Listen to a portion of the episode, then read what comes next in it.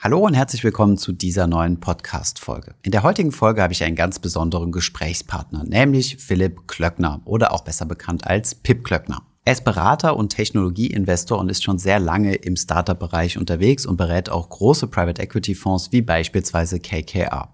Er investiert aber selbst sein Geld auch in private Firmen. So hat er zum Beispiel frühzeitig in Delivery Hero oder in Gorillas investiert. Aber nicht nur im sogenannten Private Market ist er aktiv, sondern auch im Public Market, das bedeutet an der Börse. Er investiert selbst in Technologieunternehmen und hat auch einen der größten Börsen- und Technologie-Podcasts in Deutschland. Dort analysiert er regelmäßig Softwarefirmen und stark wachsende Technologiefirmen und schaut sich deren quartalsweise Ergebnisse an.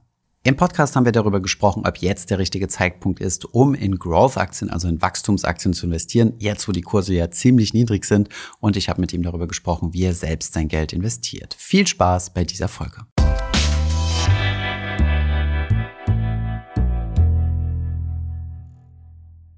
Ja, Pip, herzlich willkommen hier auf unserem Kanal auf Finanzus. Wir hatten ja äh, die Ehre, uns vor kurzem in, oder ich hatte die Ehre, dich vor kurzem in Hamburg kennenzulernen.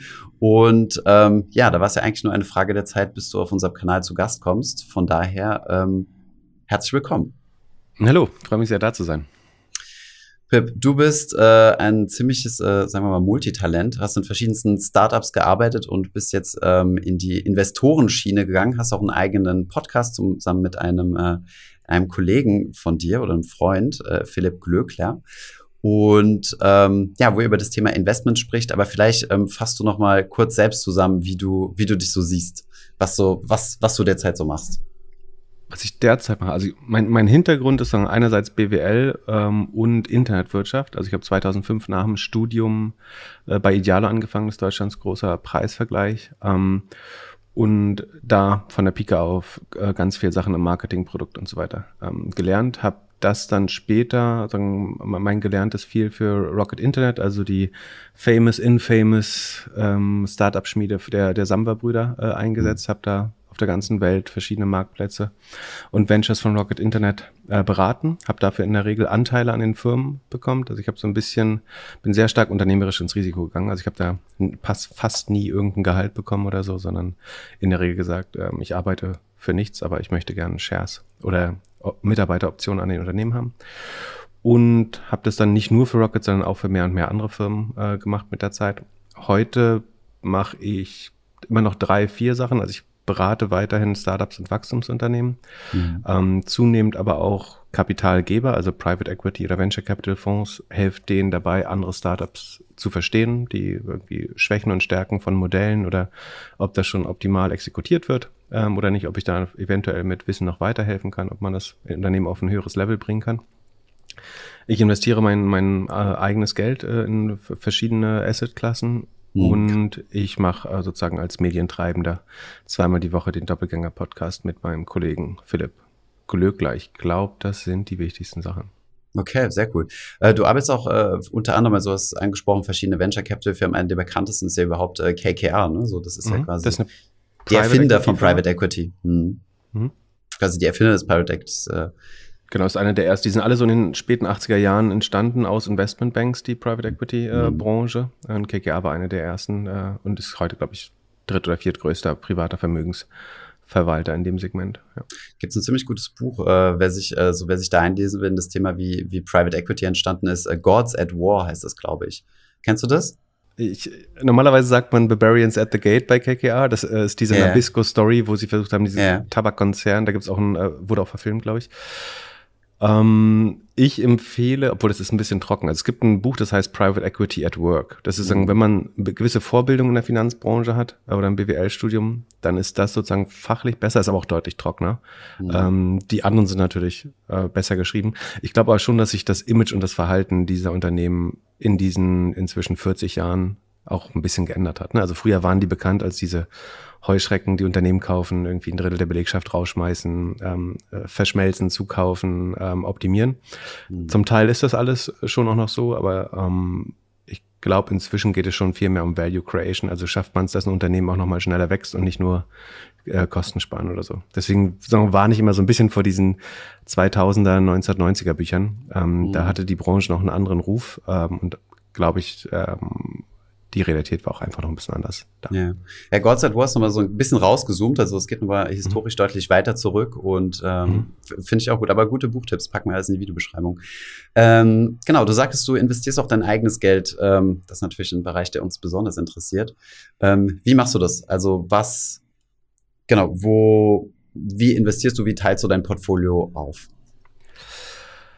Ähm, also es gibt viele Bestandteile. Also für Public Markets, also alles, was Aktien oder Börsen gehandelt ist, mhm. ist es so, dass ich ein, ich würde jetzt sagen, so Dauer 90% Long-Portfolio habe. Oder in der Regel ist es sogar 100% Long. Das heißt, ich kaufe ähm, Einzeltitel ähm, mit irgendwie 90% meines in Anführungsstrichen flüssigen Ver Vermögens. Ähm, das sind in der Regel so 10 bis 20 verschiedene Titel. Das sind Unternehmen, die ich glaube, einigermaßen gut zu verstehen. Ähm, so überwiegend also, Internetwirtschaft dann.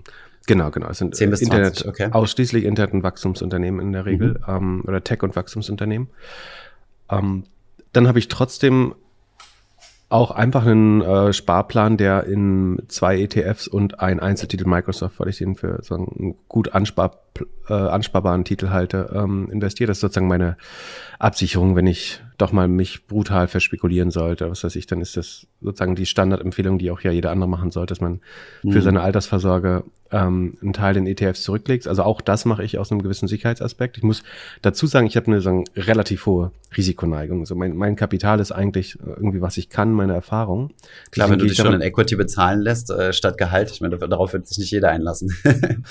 äh, genau, genau. Ähm, Genau, also ich habe eine fast unbegrenzte Risikoneigung, also eine niedrige Sicherheitsneigung. Ähm, die Sicherheit ist, dass ich glaube, dass ich, wenn es hart auf hart kommt, sofort wieder sozusagen mein Living verdienen könnte mit, mit irgendeinem Job, mit meiner Erfahrung.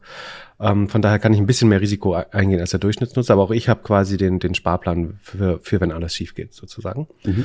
Wie, wie viel ähm, Prozent, also wie ist das prozentual aufgeteilt, circa? Also zwischen deinen 20, 15 äh, bis 20 Einzelaktien und dem, was du in ETF slash Microsoft hast, also was dein Sparplanteil ist? Also der Sparplanteil ist wahrscheinlich auch nur ein, zwei Prozent. Mhm. Da muss man dazu sagen, das ist aber wahrscheinlich, sieht ganz ähnlich aus wie bei jemandem, der vielleicht seit 10 Auf oder 20 Jahren. Basis. Ja, ja. Mhm.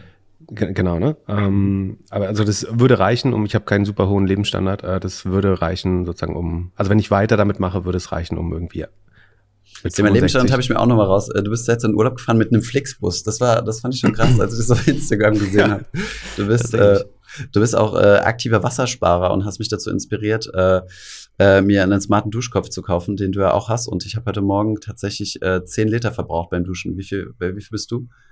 Ähm, ich bleib im Schnitt immer unter 10, inzwischen noch deutlicher. Echt? Ähm, ja, es gibt hier beim Haushalt noch jemand, der ist da ein bisschen aggressiver. Äh, das, also man muss auch aufpassen, dass man sich nicht radikalisiert, glaube ich. Ja, genau. Ähm, Gar nicht mehr durchst. Aber es ist schon, wenn man überlegt, ähm, die, die letzten Jahre, als man auf sowas überhaupt nicht geachtet hat, also wie viel Energie, Wasser und auch Geld man verschwendet hat.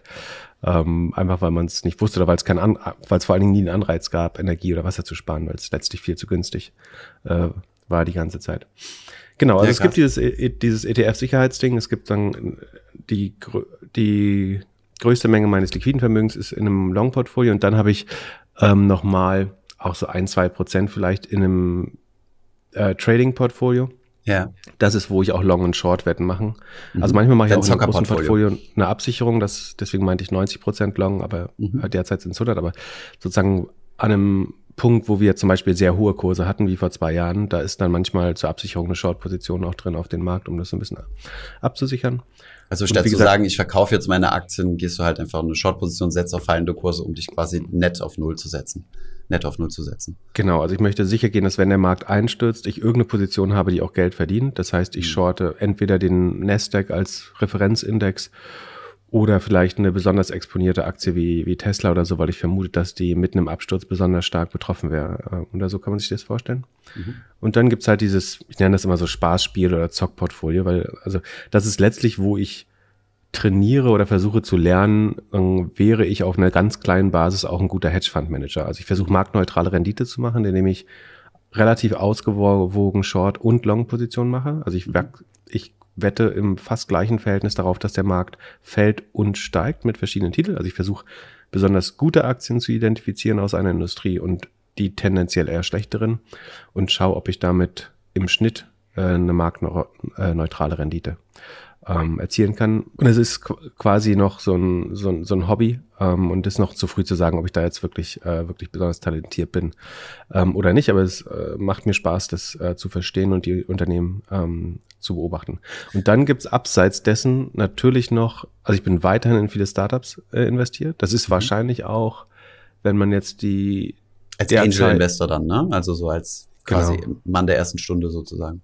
Genau, als, als Business Angel Angel Investor bin ich in bestimmt auch zwei Dutzend äh, oder ein paar mehr Startups investiert. Ähm, auf der letzten Bewertung wäre das wahrscheinlich mehr wert als das, was ich in Aktien habe, äh, tatsächlich. Mhm. Aber illiquide, ne? Also es kann auch sein, dass du jetzt, äh, wenn es jetzt zu einer längeren Rezession kommt und so, dass es auch wieder shiftet. Ja, du kannst davon ausgehen, dass vielleicht einige, nicht alle, aber einige der Unternehmen auch nicht mehr auf dieser Bewertung die nächste Runde machen können, eventuell. Mhm. So man hofft das natürlich immer, aber ähm, das ja, heißt, wir haben jetzt erst eine größere Fusion gesehen, ne? also dass äh, Quanto Penta übernommen hat und es waren, glaube ich, auch, äh, gab zumindest äh, Spekulationen, das wird ja, glaube ich, nicht öffentlich gesagt, äh, aufgrund von äh, Anschlussfinanzierungsschwierigkeiten. Ne? Genau, das wird man jetzt viel sehen, glaube ich, in der derzeitigen äh, Phase, dass die, die keine gut, die nicht mehr selber gut raisen können, weil sie vielleicht nur der drittgrößte oder viertgrößte in dem Markt sind, ähm, dass die dann von den Großen konsolidiert und geschluckt werden. Äh, in der Regel nicht zu großartigen Konditionen. Äh, aber das ist halt oft so, Internet- oder Tech-Businesses sind halt sogenannte Winner takes it all oder Winner takes most Businesses. Das heißt, die Nummer eins verdient eine relativ hohe Marge in der Regel denk so an Facebook oder Google, die irgendwie 40 Prozent Gewinnmargen haben. Ähm, die Nummer zwei verdient in der Regel noch Geld, so an mhm. klassischen Maßstäben gemessen auch noch sehr gut in der Regel. Und die, der dritte verdient vielleicht gar kein Geld mehr und vier und fünf sind eigentlich ähm, werden es nicht mehr schaffen, profitabel zu werden in vielen Geschäftsmodellen. Mhm. Ähm, und wenn man dann eben an der Position ist, dann ist man eigentlich nur ein bestenfalls noch ein Akquise-Target für einen Equihire, also dass jemand dich kauft, gar nicht, weil er ans Geschäft glaubt, sondern weil er vielleicht glaubt, da arbeiten immer noch qualifizierte Leute, die wir auch gebrauchen können. Oder weil man die Kundenbasis übernehmen will. Ähm, mhm. Genau. Du hast ja eine Webseite, ne, wo man, wo du auflistest, in welche Firmen du investiert bist. Ich glaube, das prominenteste ist ja Gorillas, ne, wo mhm. du äh, ähm, hast ja auch öffentlich schon drüber gesprochen, wo du sogar einen größeren Teil investiert hast, mehr als dir lieb war tatsächlich, oder? Ist das hm, Nicht mehr als mir lieb war, mehr als für mich üblich war. So, es war genau, schon ein Unternehmen, üblich, an genau, das ich ja. besonders geglaubt habe. Deswegen, ansonsten hätte ich das nicht. Also es war sowas, wo ich schon mal eine Nacht drüber schlafen musste, weil es verhältnismäßig viel Geld war. Also mhm. man muss sich vorstellen, als Angel Investor hat man sagen, bis vor zwei Jahren zumindest in der Regel zwischen 25 und 50.000 Euro in Startup investiert. Es gibt auch mal mhm. kleinere Tickets, dass jemand nur 10.000 macht, ähm, wenn er damit anfängt oder so, mhm. er oder sie. Ähm, und aber das Standard Angel Ticket war immer so zwischen 25 und 50.000 Euro. Das hat sich ein bisschen erhöht. Also in den letzten zwei Jahren hat man auch mal gesehen, dass das auch mal 50 oder 100 oder 150.000 Euro werden. Ähm, aber bei Gorillas habe ich insgesamt äh, 500.000 investiert und das ist für ein Angel Investment schon, schon relativ viel. Also es gibt mhm. Super Angel, die auch bekannt dafür sind, größere Tickets zu machen, aber es gibt in Deutschland eigentlich nur zwei, drei davon. Ähm, insofern war das eigentlich das Zehnfache von dem, was ich normalerweise in eine einzelne Firma investieren würde. Und dann musstest ja. du das Unternehmen auch gut äh, kennenlernen, hast dich selbst aufs Fahrrad geschwungen und äh, selbst mal einen Tag äh, Gorillas Bestellungen ausgefahren. Genau, also es gibt ja sagen, viel äh, Kritik äh, gerade an den Arbeitsbedingungen, ähm, mhm. oft auch berechtigte. Ähm, ich würde sagen, nicht zu 100 Prozent äh, so berechtigt, wie man es in den Medien sieht, aber ähm, da lief logischerweise, die Firma ist in 18 Monaten auf 10.000 Mitarbeiter gewachsen. Es soll keine Entschuldigung sein, aber ja, da gehen natürlich Dinge schief. Das macht es nicht okay, sondern man muss umso härter daran arbeiten. Ähm, aber ich wollte mich einfach davon selbst überzeugen, sagen, wie das sich das verändert hat inzwischen ähm, und bin deswegen so eine halbe Schicht am Nachmittag äh, mal gefahren und fand, also bis auf den Fakt, dass ich leider so leicht erkältet war und dann dadurch eine wirklich fiese Erkältung bekommen habe, mhm. ähm, fand ich es eigentlich äh, ganz spannend. Also ich hätte es gern unter normalen Umständen gern äh, länger gemacht. Cool. Ähm, kommen wir vielleicht nochmal zurück zu deinem, äh, vielleicht nochmal eine, eine vorgeschaltete Frage. Ähm, es ist ja eigentlich relativ unüblich, dass man, oder vielleicht korrigiere ich mich, wenn ich falsch liege, aber dass du sowohl im Public Market, also am, am öffentlichen Aktienmarkt unterwegs bist, als auch im Private Market. Also ähm, in der Regel sind, sind Leute ja eher spezialisiert auf das eine oder andere. Gut, in der jetzigen Zeit gibt es ja verschiedene ähm, Investoren, die, die jetzt beides versuchen, aber Vielleicht dann, um das abzuschließen, also ich komme sofort auf die Frage zurück, um das noch mhm. abzuschließen, damit man sozusagen den komplett, kompletten Überblick hat. Sondern yeah. Es gibt quasi diesen Public Markets Teil mit diesen drei Portfolios, also ETF, Dauerlong und Zocker. Yeah. Ähm, dann gibt es das Angel Portfolio, gestreut auf äh, irgendwie 20, 30 Startups. Mhm. Dann bin ich außerdem aber noch in Venture Capital Fonds und Private Equity Fonds mhm. als sogenannte LP, also das ist der Limited Partner, das sind die Geldgeber dieser Fonds äh, investiert.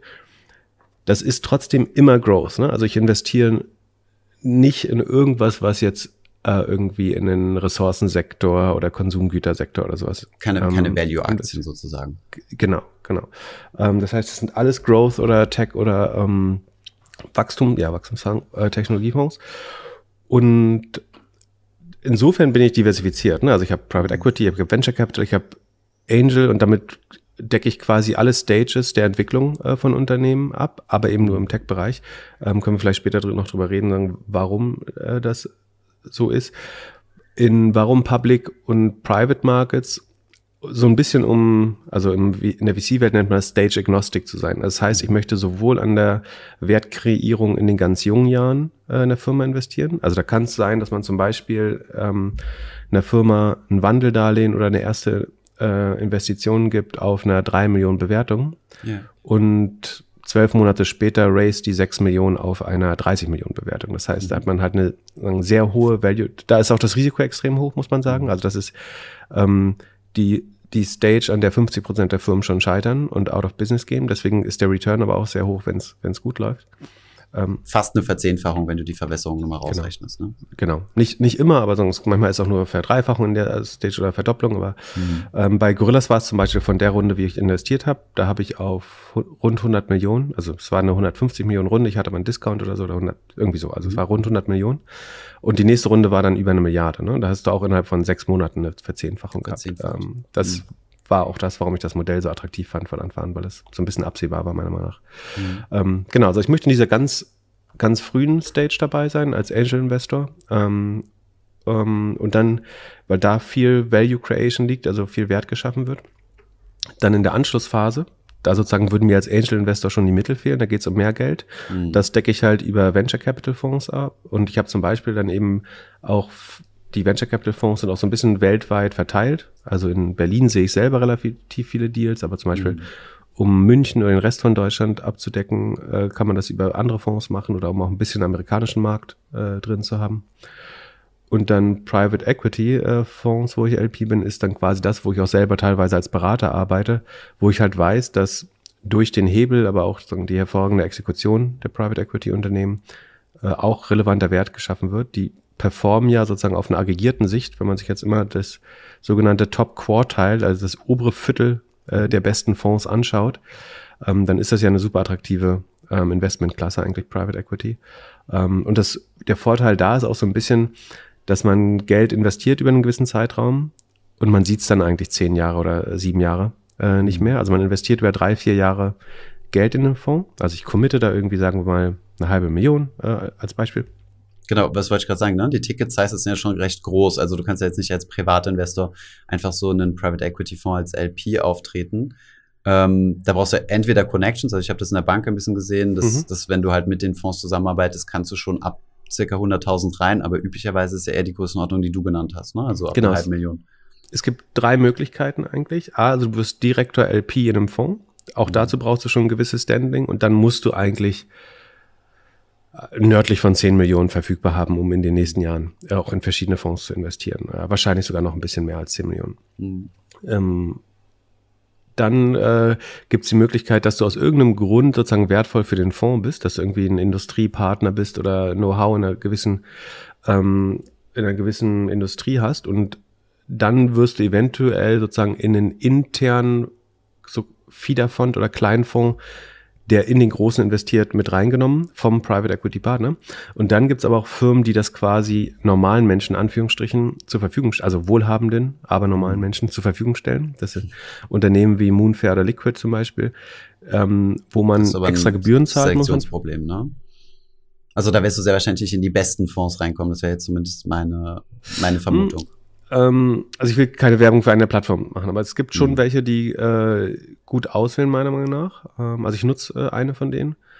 Und ähm, man muss da halt dann auch selber wieder auswählen, ob man an die Fonds glaubt. Es ist relativ transparent aufbereitet. Das Problem ist eher, dass man extra Gebühren zahlt und damit dann ähm, ein Teil der Outperformance der Klasse eigentlich wieder ähm, verliert, weil man rund, rund ein Prozent nochmal pro Jahr an Gebühren verliert. Ähm, also genau, du hast ja von den Top-Quartile-Fonds gesprochen. Wie findest du denn die, die, ähm, also ich will jetzt nicht zu sehr in das Thema reingehen, wir mhm. wollen ja eigentlich nochmal nachher auf die Public-Seite im Aktienmarkt, aber äh, wie findest du die, die, die Top 25 Prozent? Wird das ja immer recht einfach gesagt. Also wenn du dir auch zum Beispiel insgesamt die aktive Fondsbranche anschaust, äh, die as a whole äh, mhm. underperformed, ähm, gibt es ja auch immer wieder Berater in der Bank, die dir sagen, so, ja gut, ist ja normal, aber du musst ja einfach nur die Besten raussuchen.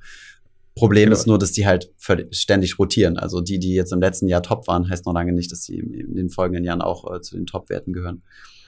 Ja, guter Punkt. Also ich versuche schnell zu machen. Bei Private Equity und auch VC ist es schon sehr so, dass von den ersten Fonds sehr stark die zukünftige Performance an. Also was du selten hast, ist dass, also gerade bei Private Equity, dass ein Top-Name wie ein KKA oder Apollo oder äh, Bain oder Blackstone oder so, dass die ähm, einen Superfonds haben und dann einen, der brutal underperformt. Sondern da gibt es eine relativ hohe Konsistenz. Bei VC ist es schon mal so, dass das sehr schwanken kann, dass du einmal achtmal dein Geld zurückbekommst und einmal nur anderthalb Mal dein Geld zurückbekommst nach zehn Jahren. Ne? Ähm, achtmal wäre natürlich großartig.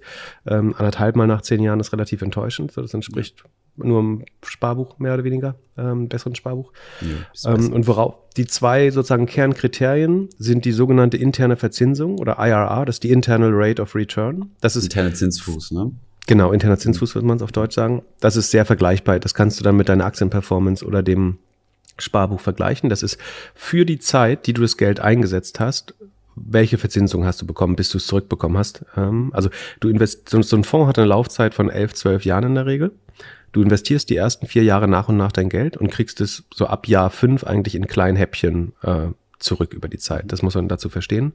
Ähm, deswegen ist es nicht so, wie ich packe eine halbe Million rein und krieg nach zwölf Jahren irgendwie ähm, zwei Millionen raus. Ja. So einfach ist es nicht, sondern es verschiebt sich so ein bisschen. Das ist so ein Mini-Reinvestitionsrisiko quasi oder Wiederanlagerisiko. Hm. Genau. Und das, das mag ich aber zum Beispiel, dass das Geld so ein bisschen verschwunden ist für ein paar Jahre und ich dann äh, in der Regel mehrfach zurückbekomme.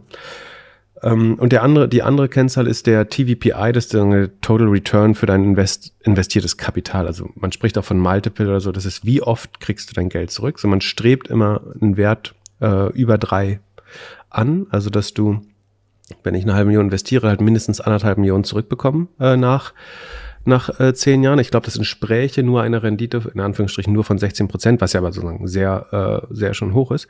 Und das Top-Quartile ist quasi die, die in, bei beiden Werten sozusagen ähm, besonders gut ähm, performen. Also die sowohl, weil theoretisch, du kannst dir die Performance in einem Wert immer kaufen, wenn du dir die im anderen Wert bereit bist zu opfern. Deswegen versucht man in beiden Werten quasi gut zu sein. Also ein Beispiel ist, wenn ich zum Beispiel im Unternehmen nur ein Jahr investiert bin und es verdoppelt sich, dann habe ich ja eine IRR von 100 Prozent, äh, logischerweise. Mein Geld hat sich verdoppelt.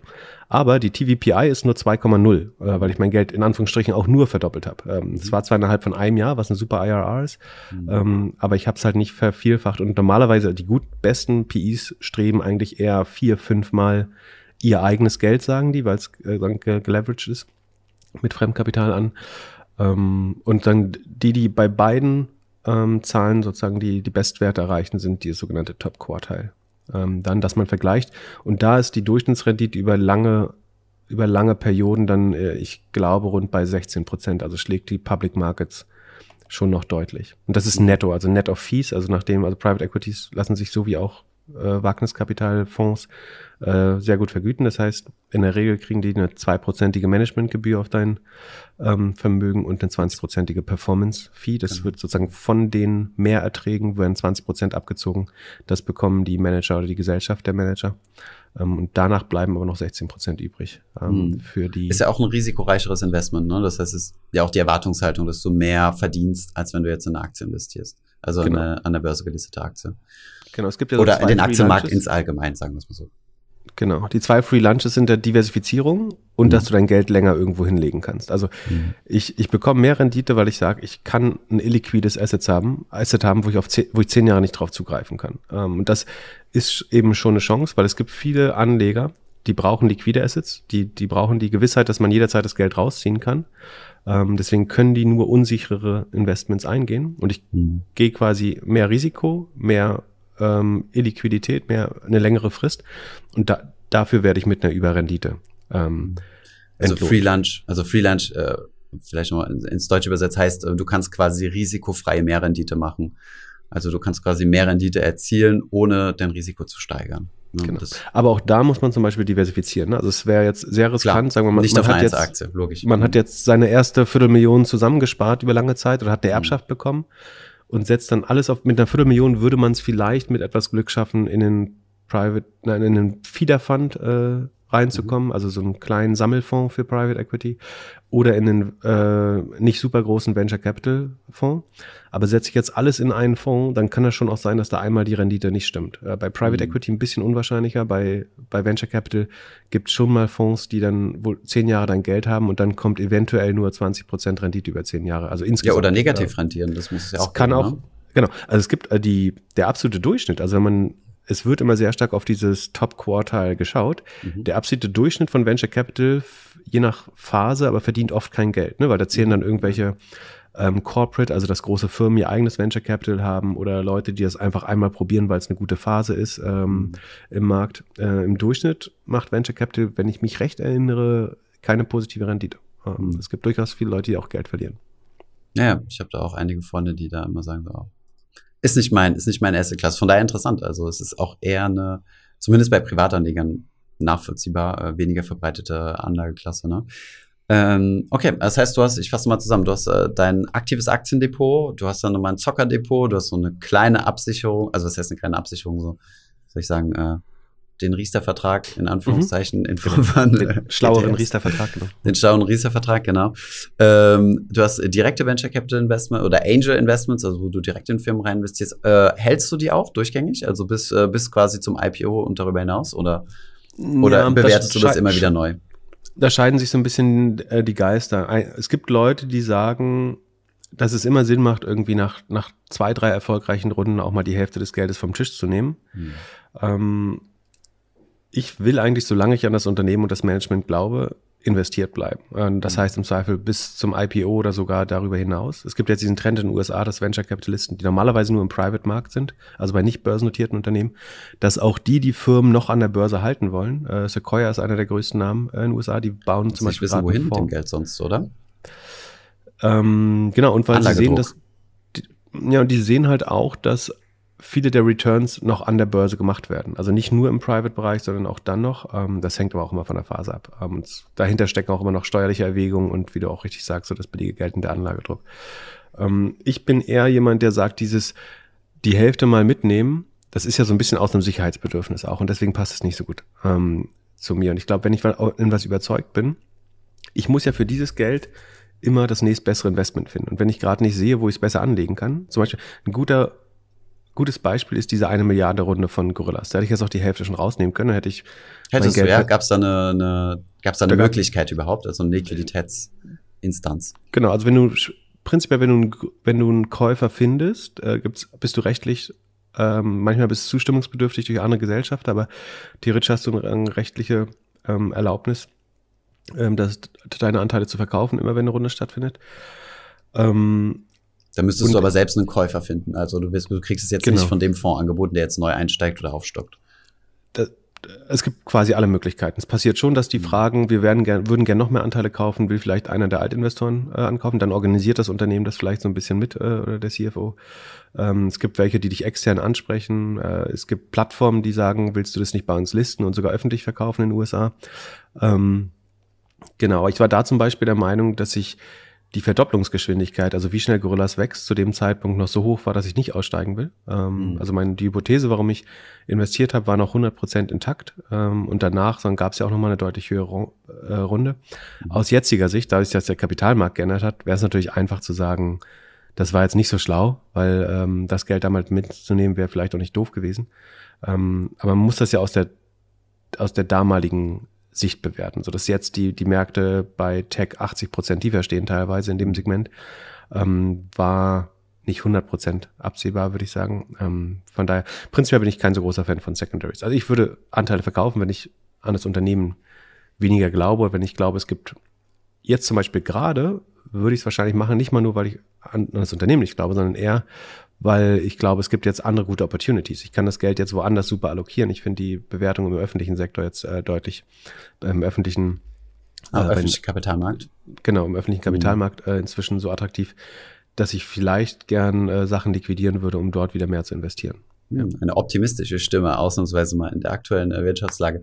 Aber ähm, du hast ja auch einen riesen Vorteil gegenüber ähm, in Anführungszeichen normalen Fondsmanagern. Also dadurch, dass du dich ja um dein eigenes Geld kümmerst und, äh, und niemandem quasi Rechenschaft schuldig bist, kannst du ja anlegen, wie du willst.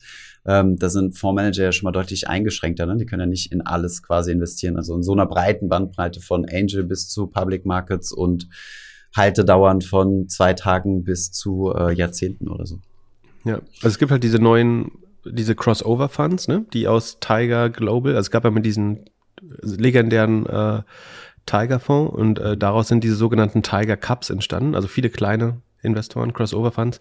Und da ist das Spezielle schon, das sind formelle Hedge-Funds, also die können Long, Short, gehebelt an der Börse handeln aber sie gehen auch runter in den Venture-Markt. Die gehen jetzt nicht bis zu Angel Investing, äh, mhm. Investments, aber teilweise investieren die relativ früh dann auch ähm, schon sagen, zweistellige Millionen Summen in Startups, um die möglichst früh mitzunehmen.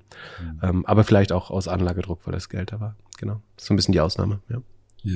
Ähm, vielleicht, wo wir gerade drüber gesprochen haben, wie siehst du denn eigentlich die Gesamtmarktlage? Weil ich meine, wenn du gerade in Growth investierst, du hast ja selbst schon angesprochen, ne? also Tech-Aktien haben ja am stärksten gelitten von, von allen Aktienkategorien eigentlich.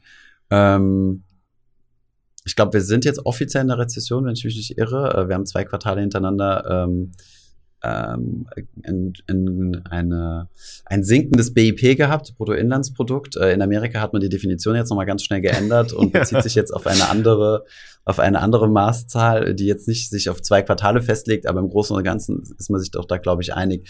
Ähm, ist das für dich jetzt eine Einstiegsgelegenheit? Also ist es jetzt der Moment, wo du sagst, ähm, jetzt muss man sich positionieren und ähm, es geht wieder aufwärts? Oder meinst du, es könnte jetzt noch zu größeren Verwerfungen kommen? Es gibt ja auch noch einige Krisenherde in der Welt. Es wird an der Börse immer zu größeren Verwerfungen kommen und ich glaube, es gibt auch keine absoluten Einstiegsgelegenheiten. Ich glaube, was man sagen kann, ist, dass wenn, wenn ich daran zurückdenke, wie wir vor einem halben Jahr, äh, auch in unserem eigenen Podcast, da haben auch Leute gefragt, ich habe eine Erbschaft, soll ich jetzt all in gehen oder nicht? Da war es viel schwerer zu sagen. Einerseits wissenschaftlich gibt es halt die Hypothese, dass es immer, du, also mit wenn du das Geld nur verteilst auf zukünftige Perioden, verteilst du das Risiko, also gehst du mehr Risiko später ein. Deswegen immer sofort anlegen. Das fühlt sich in der Phase, wo man weiß, irgendwie die, die Multiples, also die, das KGV oder Kursumsatzverhältnis war Sehr schon rekordhoch zu der mhm. Zeit. Da fühlt sich viel schwerer an, diesen wissenschaftlichen Glauben zu verbreiten, ähm, auch wenn es eben die Wissenschaft ist. Mhm. Ähm, was ich schon sagen kann, ist, wenn wir davon ausgehen, dass insbesondere bei den Growth- und Software-Stocks, die wir uns typischerweise anschauen, dass da die Bewertungen jetzt zwischen 50 und 80 Prozent runtergegangen sind und dass es irgendwann wieder eine Zeit geben wird, in der sie sagen, zumindest wieder ähm, vielleicht bei der Hälfte oder zwei Drittel von dem, was wir zuletzt gesehen haben, liegen, ist eine gewisse Recovery oder dass man da reinwächst in diese Bewertung jetzt natürlich viel wahrscheinlicher als vor, vor einem halben Jahr oder vor, vor einem Jahr. Von daher relativ gesehen ist es deutlich opportuner, jetzt einzusteigen als vor einem halben Jahr. Ich glaube, das, ähm, aber das ist ein bisschen Revisionist, ne? das weißt du hinterher natürlich immer äh, ein, einfacher. Ähm, ich wenn ich jetzt mal vielleicht äh, die bewusste Gegenseite einnehmen kann, äh, in, in, den 2000er Jahren, der Crash äh, hat sich auch über mehrere Jahrzehnte gezogen, ne? Oder mindestens mal ein Jahrzehnt. Vier, fünf Jahre waren es, glaube ich. Äh, also ja. der wirkliche Winter war vier, vier, fünf Jahre. Ähm, aber man hätte, also wo du recht, recht hast, ist, man hätte teilweise 10 bis 20 Jahre gebraucht, um die Verluste wieder einzuholen. Das ist eine richtige Aussage. Mhm. Ähm, ich, ähm, ich glaube schon, die, also die Frage ist, natürlich gibt es weiteres Abwärtspotenzial. Ne? Du kannst immer auch, also es gibt noch keine Panik äh, am Markt. Ähm, es ja, gibt noch, solange es noch Leute wie mich gibt, gibt die, die sagen, man könnte schon wieder kaufen oder so. Also der Markt hat seinen Tiefpunkt, wenn, wenn niemand mehr kaufen will. So, und das ist mhm. definitiv nicht der Fall. Sonst gibt auch Leute, ähm, die sagen, es sind schon wieder Einkaufskurse. Ähm, der Unterschied zu 2000 ist, dass die Unternehmen natürlich nicht so aufgeblasen, also sie waren aufgeblasen, aber sie sind nicht so substanzlos wie in den 2000er Jahren. Es gibt auch jetzt substanzlose Unternehmen, aber das sind vielleicht 10 Prozent, 15 Prozent der Tech-Werte. Äh, damals war es 80 Prozent der Tech-Werte und die, die anderen haben überlebt immerhin. Ähm, von, von das daher glaube ich. so ein bisschen im Kryptobereich haben, ne? 90 Prozent Luft, die jetzt quasi raus ist. Und äh, mit ein bisschen Glück bleibt noch ein bisschen was übrig.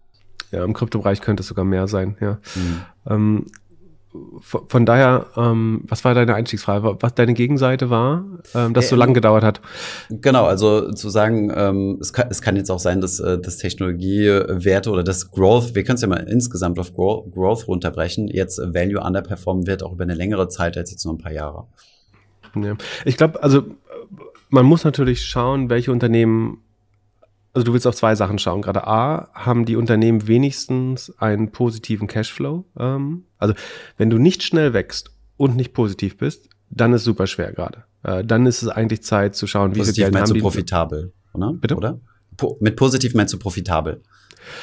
Ich meine erstmal Cashflow positiv. Okay. Also es gibt zwei, wir können immer, also es gibt quasi zwei Definitionen von, also profitabel ist profitabel nach Gap, so also nach dieser, ja. äh, nach der strengsten. Buchhalterisch. Hm. Genau. Ähm, das wäre inklusive den Aktien, die man rausgibt äh, und somit die Aktionäre verwässert. Das ist ein relativ starker Standard, der ist für das Überleben des Unternehmens aber weniger ausschlagkräftig. Für das Überleben des Unternehmens ist halt der Cashflow eigentlich aus, aussagekräftiger. Ähm, eventuell wird man dann noch verwässert, aber die Wahrscheinlichkeit, dass man 100 Prozent seines Geldes verliert, ist deutlich niedriger. Deswegen will man checken, ob der Cashflow wenigstens positiv ist. Auf Jahressicht, der kann schwanken innerhalb des Jahres, aber auf, auf die letzten zwölf Monate sollte der idealerweise positiv sein oder nur, nur oder kaum negativ. Wächst das Unternehmen langsam und hat einen stark negativen Cashflow, dann ist es Zeit, sich auszurechnen, wie lange das Geld eigentlich noch reicht und kann man überhaupt das noch refinanzieren. Wie, also ich, als Beispiel, weil es ein bisschen plakativ ist, würde ich zum Beispiel ein Lilium nennen, ähm, mhm. weil man da sieht, dass die ne? Bewertung, die, die brauchen halt äh, wahrscheinlich 100 Millionen oder mehr pro Jahr, um einfach den Operativ, um weiter zu forschen, um weiter die Operations aufrechtzuerhalten. Und gleichzeitig ist die Bewertung aber schon so weit runtergegangen, dass man brutal verwässern musste, müsste, um jetzt überhaupt nochmal neues Geld aufzunehmen auf der jetzigen ähm, Bewertung. Also um solche Unternehmen. Verwässern heißt, du nimmst also neues Kapital auf und die bestehenden Aktionäre verlieren halt also an Prozenten im Unternehmen, ne? Das vielleicht nochmal. Genau. Ähm, und also das ist jetzt nur ein Beispiel, da gibt es äh, viele Beispiele für äh, wahrscheinlich. Ähm, und ich glaube, die Unternehmen, die, wo es jetzt keinen Grund gäbe, da noch nicht zu investieren, wären eben die Softwareunternehmen, die A noch deutlich über 30 Prozent wachsen und Cashflow positiv sind. Da gibt es irgendwie ein Palo Alto Networks, Fortinet, ähm, aber auch die großen Titel Microsoft oder so. Ähm, es gibt welche, die noch nicht positiv sind, aber dafür sehr schnell wachsen, wachsen irgendwie äh, Cloudflare oder CrowdStrike ähm, oder so. Wobei die, glaube ich, nach Cashflow auch teilweise positiv sind. Ähm, ich glaube, da ist es schon eine erste Chance, äh, auch wieder Positionen aufzubauen. Was nicht heißt, dass sie sich nochmal halbieren können. So, wenn wirkliche Panik einsetzt oder wenn auch wirklich ein, ein Sterben der Start-up- und Softwareunternehmen sich durchsetzt, ähm, dann wird auch da das Wachstum äh, sich deutlich, deutlich verlangsamen und dann könnte auch da die Bewertung nochmal nach unten äh, angepasst werden, natürlich. Das war der erste Teil meines Interviews mit Pip. Im zweiten Teil habe ich mit ihm über Tech-Giganten gesprochen und ob diese reguliert werden sollten. Wir haben vor allem darüber gesprochen, ob Google seine Marktmacht missbraucht, ein Thema, mit dem er sich intensiv auseinandergesetzt hat. Außerdem haben wir darüber gesprochen, ob Technologiekonzerne aufgespaltet werden sollen, so ein bisschen nach dem Vorbild, wie das in China praktiziert wird und was seine grundsätzliche Meinung dazu ist, was mit Technologiefirmen in China passiert ist. Ich hoffe, diese Podcast-Folge hat dir gefallen. Wenn ja, dann zöger doch nicht in deinem Umfeld über diesen Podcast zu sprechen, bei Freunden und Bekannten. Ich denke, es gibt auch in deinem Umfeld viele Menschen, die sich für das Thema finanzielle Bildung interessieren oder interessieren sollten. Wenn du auf iTunes bist, würden wir uns auch freuen, wenn du uns eine positive Bewertung dalässt. Das hilft uns, den Podcast noch einfacher auffindbar zu machen. Alle wichtigen Links und Verweise findest du wie immer in den Show Notes zu diesem Podcast. Vielen Dank fürs Zuhören und bis zum nächsten Mal.